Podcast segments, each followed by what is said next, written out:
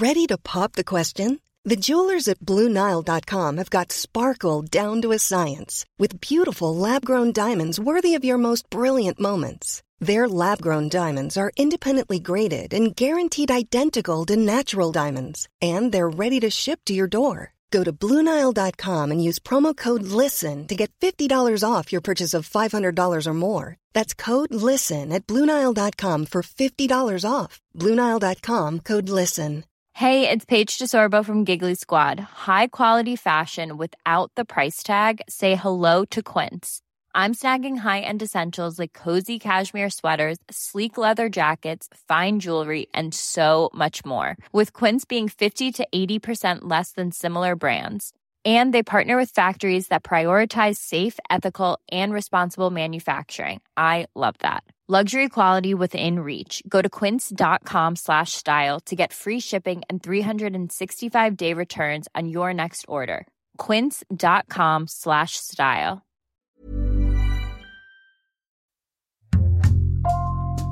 Bonjour, c'est Jules Lavie pour Code Source, le podcast d'actualité du Parisien.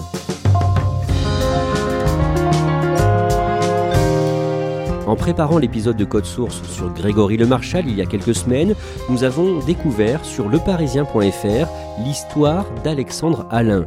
Atteint lui aussi de mucoviscidose, ce jeune homme de 26 ans a pu bénéficier d'une greffe de poumon et depuis, il fait du sport de façon intensive. Il a bouclé le marathon de Paris en octobre 2021 et il prépare actuellement un triathlon qu'il va disputer en juillet. Alexandre Alain témoigne aujourd'hui dans Code Source. Rosala, chez lui, à Chantenay-Villedieu dans la Sarthe.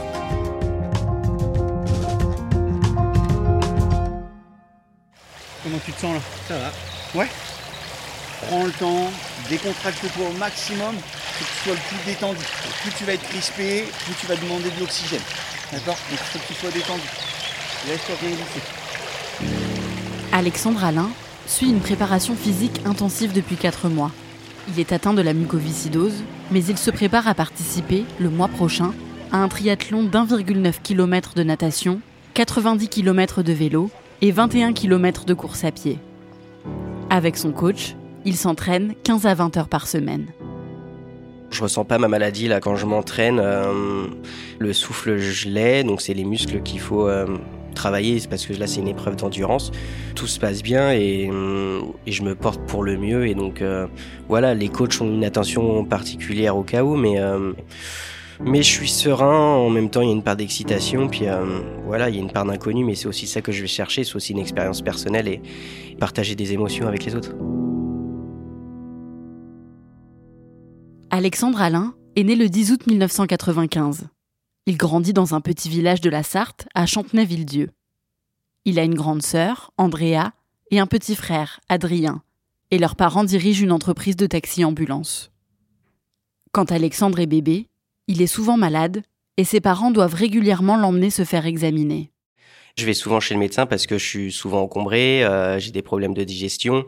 C'était des maux de ventre, c'était des encombrements à répétition, et donc euh, là, il se pose la question, bah, qu'est-ce qu'il a, qu'est-ce qui va pas? Donc, euh, bien sûr, il y a une batterie d'examens, notamment le test de la sueur, qui est le test qui est fait pour savoir si on atteint de la mucoviscidose, et le test est positif.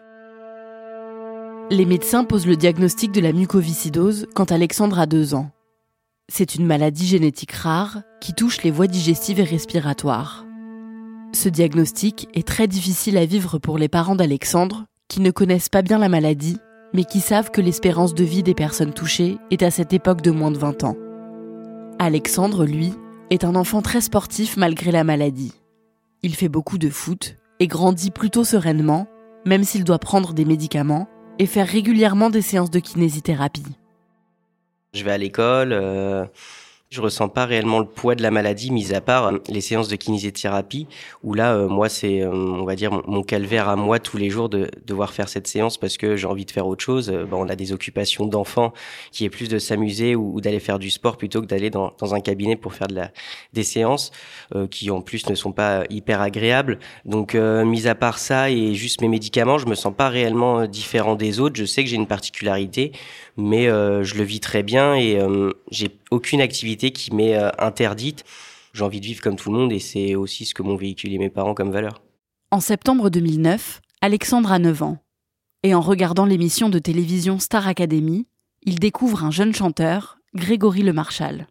Par hasard, j'apprends qu'il atteint de la mucoviscidose pendant son parcours et euh, moi, c'est la seule personne que je connaissais qui était atteinte de la même maladie que moi, une dizaine d'années plus vieux que moi.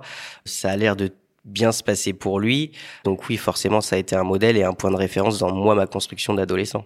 La notoriété de Grégory Le Marchal et la lumière qui est faite sur la mucoviscidose à ce moment-là aide Alexandre à mieux vivre son entrée au collège en septembre 2006 et il n'a pas peur du regard de ses nouveaux camarades vis-à-vis de sa maladie. Il continue à faire beaucoup de foot et le 30 avril 2007, quand il a 11 ans, il rentre d'un tournoi de foot en Allemagne avec toute son équipe. Et euh, un ado vient me dire, euh, mais un peu innocemment et un peu bêtement, euh, et je pense que sans arrière-pensée, bah, Grégory Le Marchal, il est mort. Et en fait, il me le dit à moi parce qu'il sait que je suis atteint de la mucoviscidose, mais je pense qu'il n'a pas du tout conscience de l'impact que ça peut avoir pour moi parce que euh, il est en train de me dire aussi que bah moi aussi je vais sûrement mourir jeune. Voilà, moi ça va peut-être aussi m'arriver, donc euh, forcément c'est un bon coup de massue sur ma tête ça m'atteint euh, énormément. Enfin, je demande à mes parents si je peux aller aux obsèques euh, publiques. Euh, voilà, ça pose beaucoup de questions. Euh, je me posais pas forcément la question de la mort, moi, vis-à-vis de ma maladie. Et donc là, voir qu'à peine à 24 ans, bah, il décède des suites de la mucoviscidose, c'est, c'est forcément impactant. La même année, en 2007, Alexandre apprend que sa mère a un cancer. Elle se bat pendant deux ans contre la maladie, mais elle décède le 12 avril 2009.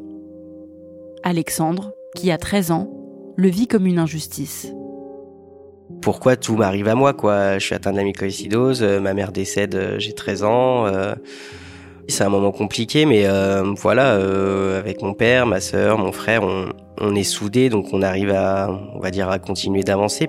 On n'a pas forcément le choix. Et puis, bah, moi, ma maladie, c'est pas parce que ma mère est décédée qu'elle va s'arrêter de m'impacter, donc euh, bien au contraire. Et puis, bah, après, on apprend un peu à relativiser. On se dit qu'on a quand même de la chance d'être là, et puis, bah, qu'il faut continuer à avancer, qu'il y a plein de belles choses qui peuvent arriver. En septembre 2010, Alexandre entre au lycée. À ce moment-là, sa maladie gagne du terrain et les médicaments qu'il prend tous les jours ne suffisent plus. Mon corps est tellement habitué aux antibiotiques que les effets des antibiotiques, euh, bah, ils sont quasiment néants. Ça fait plus grand chose. Donc là, bah, les premières hospitalisations avec les premières cures euh, intraveineuses euh, sont obligées d'être faites et euh, aussi j'arrive pas à prendre de poids. Ma maladie me demande tellement d'énergie que je prends pas de poids. Je suis très maigre et donc bah une première, on va dire grosse opération, on me pose une gastrostomie. Donc c'est comme si on avait un une petite porte d'entrée au niveau hum, de l'estomac, du ventre, où ils ont fait un petit trou. Et, et donc là, je peux me brancher la nuit à un tuyau qui me permet de m'alimenter. Et puis, bah, je le débranche le matin quand je vais hum, au lycée, mais par contre, bah, il y a toujours un petit dispositif que j'ai dans le ventre qui est là, qui est visuel, et, et donc va falloir aussi hum, l'assumer, que ça soit vis-à-vis des autres, que ça soit vis-à-vis quand on va à la piscine, que ça soit bah, vis-à-vis des premières relations amoureuses. Enfin, la maladie n'était pas visuelle sur moi avant avant ce moment-là et maintenant bah, j'ai quelque chose qui sort du ventre. Parfois j'ai des perfusions donc on va dire que visuellement la maladie est de plus en plus impactante. C'est un peu plus d'organisation. Euh, si je vais chez des copains, bah, parfois je me dis bon c'est pas grave cette nuit je loupe l'alimentation mais parfois bah mon père ou les parents de mes amis bah obligent un peu euh, non non c'est Alex euh, parce qu'ils me connaissent depuis longtemps bah voilà tu viens avec ton pied à perfusion tu vas te brancher tu vas tout faire correctement et j'en ai marre, euh, je veux profiter comme tout le monde et donc euh, c'est dur à supporter au quotidien. Malgré tout, la maladie n'a aucun impact sur les études d'Alexandre. Il obtient son bac, puis déménage en Vendée, à La Roche-sur-Yon, pour commencer une licence de droit à l'université. Là-bas, il rencontre deux amis avec qui il va se lancer un défi en avril 2014, faire un tour d'Europe en voiture de 11 000 km pour sensibiliser à la mucoviscidose. Pendant trois semaines, Alexandre, qui a 18 ans, va parcourir 23 pays sans vraiment se soucier de la maladie. Du coup, l'alimentation la nuit, bah, je la fais pas. Je m'alimente correctement et l'inquiétude des médecins, c'était que je perde du poids alors que j'en ai pris pendant les trois semaines, malgré le rythme un peu effréné de, nos journées. La kiné, euh, je la fais un peu moi-même ou je la mets de côté.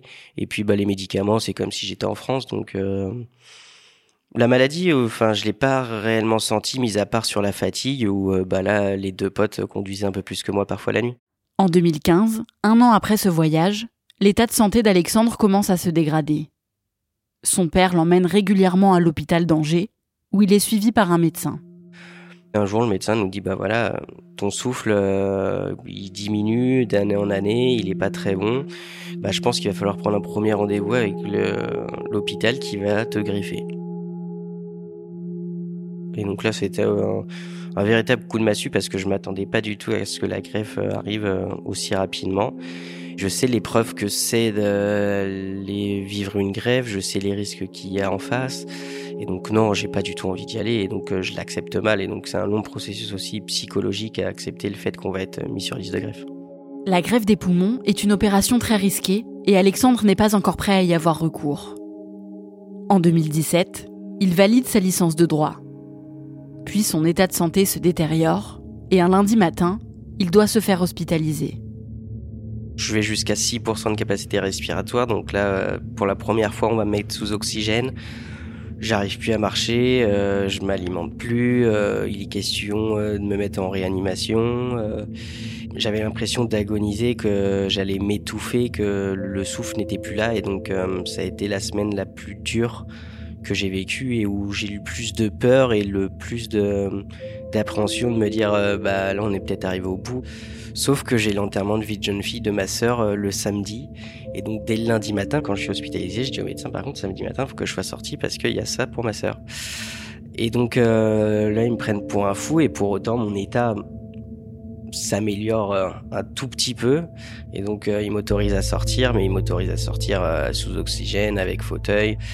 Le mental fait aussi beaucoup et donc je pense que ça m'a permis de sortir ce samedi parce que fallait que je sois sorti ce samedi matin-là. J'ai réussi à sortir. Alexandre peut assister à l'enterrement de vie de jeune fille de sa sœur Andrea et il se sent enfin prêt à recevoir une greffe des poumons. Mais il veut attendre d'assister au mariage de sa sœur avant de s'inscrire sur la liste d'attente, car la greffe peut être imminente et il refuse qu'Andrea et son futur mari décalent leur date de mariage pour lui. Le 3 juin 2017, il assiste donc au mariage de sa sœur et de son beau-frère. Je demande à ce qu'on me débranche ma perfusion d'antibiotiques le matin même, donc euh, l'infirmière me débranche. Je mets le fauteuil roulant de côté pour cette journée. J'ai pas envie que, en tout cas, si c'est une dernière image, que les gens aient une image de moi en fauteuil. Donc, euh, je fais mine que euh, tout va bien. Après, les gens me diront après que voilà, ils m'avaient jamais vu aussi faible et aussi bas.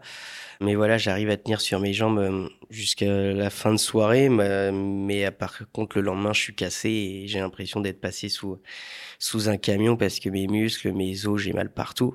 Mais au moins, ça c'est fait et voilà, je suis, je suis serein et maintenant, je peux aborder la greffe euh, comme il faut. Donc euh, le lundi, après le mariage de ma sœur, bah, j'ai appelé les médecins et à partir de ce moment-là, j'étais mis sur, sur liste de greffe. Le 16 juillet 2017, 30 jours après son inscription sur la liste d'attente de greffe, Alexandre est dans son lit en train de regarder un film. Il reçoit un appel d'un numéro inconnu, mais il ne répond pas. Il voit qu'un message vient d'être laissé sur son répondeur et il décide de l'écouter. Quand j'ai écouté le message, euh, tout de suite, euh, c'est l'hôpital de Nantes. Euh, bah, on comprend qu'un dimanche soir, ça va pas être pour une prise de sang, donc c'est euh, bah, Monsieur Alain, euh, c'est pour maintenant, donc faut, faut venir à l'hôpital. Au moment où je raccroche, c'est euh, l'excitation parce qu'on voit le bout. en même temps, c'est beaucoup de peur parce que je sais que bah voilà, il y a des risques que je décède aussi. Il y a cette part de confiance et d'insouciance en moi de me dire que je vais, je vais survivre. Donc là, on prend la route avec mon père, ma sœur et mon frère et, et direction l'hôpital de Nantes pour bah, l'épreuve la plus dure de ma vie, je pense. Alexandre arrive au centre hospitalier de Nantes et on le fait patienter dans une chambre, entouré de toute sa famille. Ils sont là euh, autour de moi, on parle un peu ensemble, on, essaie de rigoler pour dédramatiser la situation. Et après, par contre, oui, c'est quand les brancardiers arrivent dans la chambre et là qui commencent à m'emmener au bloc. Euh, bah, je pense que le palpitant de tout le monde euh, a bien augmenté. Je me vois encore dans les couloirs, et puis bah, les derniers au revoir et de se dire bon, à tout à l'heure, tout va bien se passer. Et après, par contre, bah, c'est le dernier moment où on me dit qu'il faut compter jusqu'à 5 et que là, on va s'endormir. Et là, j'ai un réel coup de panique. Je me dis, non, mais en fait, j'ai juste envie de tout arracher, de me casser et de rentrer chez moi et de me dire, euh, non, pas moi, c'est pas aujourd'hui. Et puis après, bon, on compte et, euh, et c'est parti. Et maintenant, il n'y a plus que les mains des médecins qui sont là. L'opération dure plus de 9 heures et se passe très bien. Le réveil après une telle opération peut prendre de nombreuses heures, voire plusieurs jours, Mais Alexandre reprend conscience trois heures seulement après sa greffe.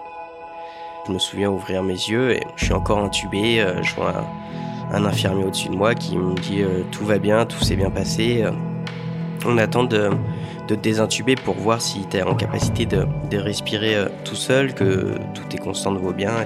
Et donc là, il revient une heure après et là, je me souviens du ballonnet qui se dégonfle dans ma gorge et, me désintuber.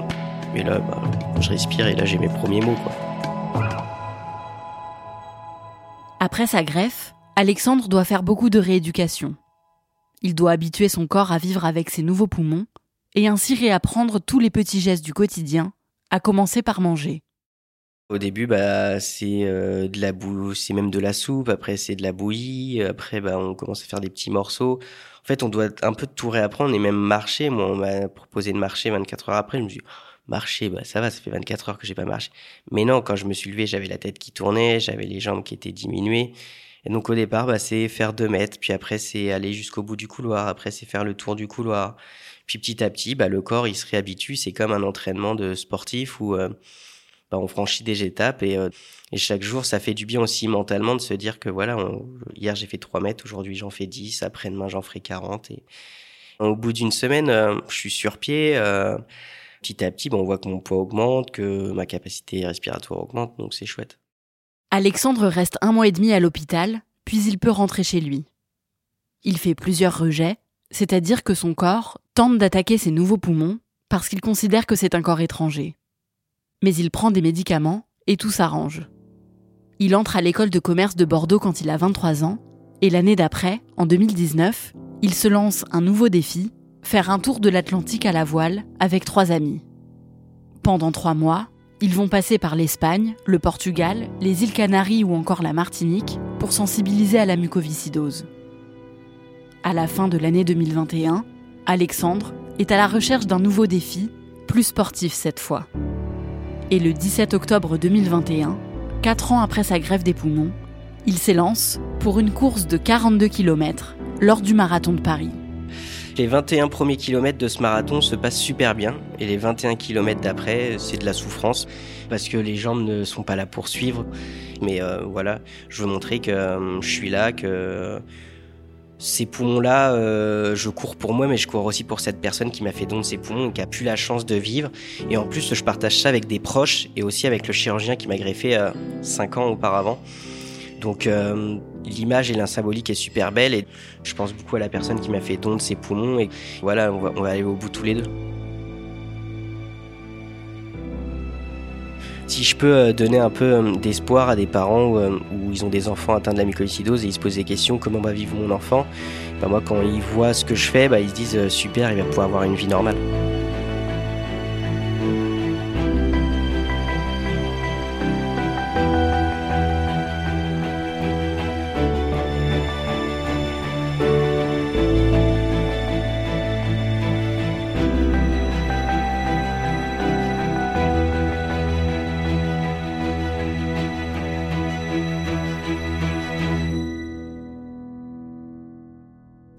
Est-ce que la greffe des poumons guérit vraiment de la mucoviscidose? Euh, non, la greffe n'a pas guéri euh, Alexandre de la mucoviscidose, il a toujours cette maladie, mais ça lui permet en tout cas de récupérer une bonne capacité respiratoire et de vivre euh, normalement aujourd'hui. il continue à prendre des médicaments anti-rejet suite à sa greffe et aujourd'hui ça fait trois ans qu'il n'en a pas fait, donc c'est très bon signe. Et qu'est-ce qu'il fait dans la vie? De quoi il vit? Alors, il a monté sa société de production avec son frère Adrien et ensemble, ils euh, produisent des vidéos commerciales pour des entreprises euh, ou pour des événements. Et sinon, à part ça, Alexandre continue de faire beaucoup de sport et il est toujours euh, à la recherche de nouveaux défis sportifs pour parler de la mucoviscidose. La mucoviscidose est une maladie génétique héréditaire. Est-ce que ses frères et sœurs sont touchés? Ils ont fait un test euh, au moment où les parents d'Alexandre ont appris euh, qu'il avait la mucoviscidose et euh, tous les deux, son frère et sa sœur, sont porteurs sains. Ça veut dire qu'ils ont bien un gène qui a subi la mutation qui cause la maladie, mais en fait, il faut qu'il y ait les deux gènes qui aient muté pour que la maladie se déclenche. Et donc, en gros, le frère et la sœur d'Alexandre peuvent éventuellement transmettre le gène à leurs enfants, mais ils n'ont pas de symptômes de la maladie. Le triathlon que prépare Alexandre Alain, il aura lieu où et quand? Alors, il aura lieu le 3 juillet prochain au Sable d'Olonne, en Vendée. Et Alexandre m'a dit que l'objectif principal pour lui, c'était euh, déjà de terminer la course, mais euh, surtout de sensibiliser à la mucoviscidose et au don d'organes, puisqu'il portera les couleurs de l'association Grégory Le Marchal euh, pendant le triathlon. Merci Ambre Rosala et merci à Vincent Mongaillard pour son aide. Et si vous souhaitez faire un don à l'association Grégory Le Marchal, je renvoie vers le site de l'association, association-grégorylemarchal.org. Cet épisode de Code Source a été produit par Thibault Lambert et Raphaël Pueyo. Réalisation Julien Moncouquiole. Code Source est le podcast d'actualité du Parisien, un nouvel épisode chaque soir de la semaine. Pour n'en rater aucun, n'oubliez pas de vous abonner sur votre application audio préférée. Vous pouvez nous contacter sur Twitter, at Code Source, ou nous écrire source at leparisien.fr.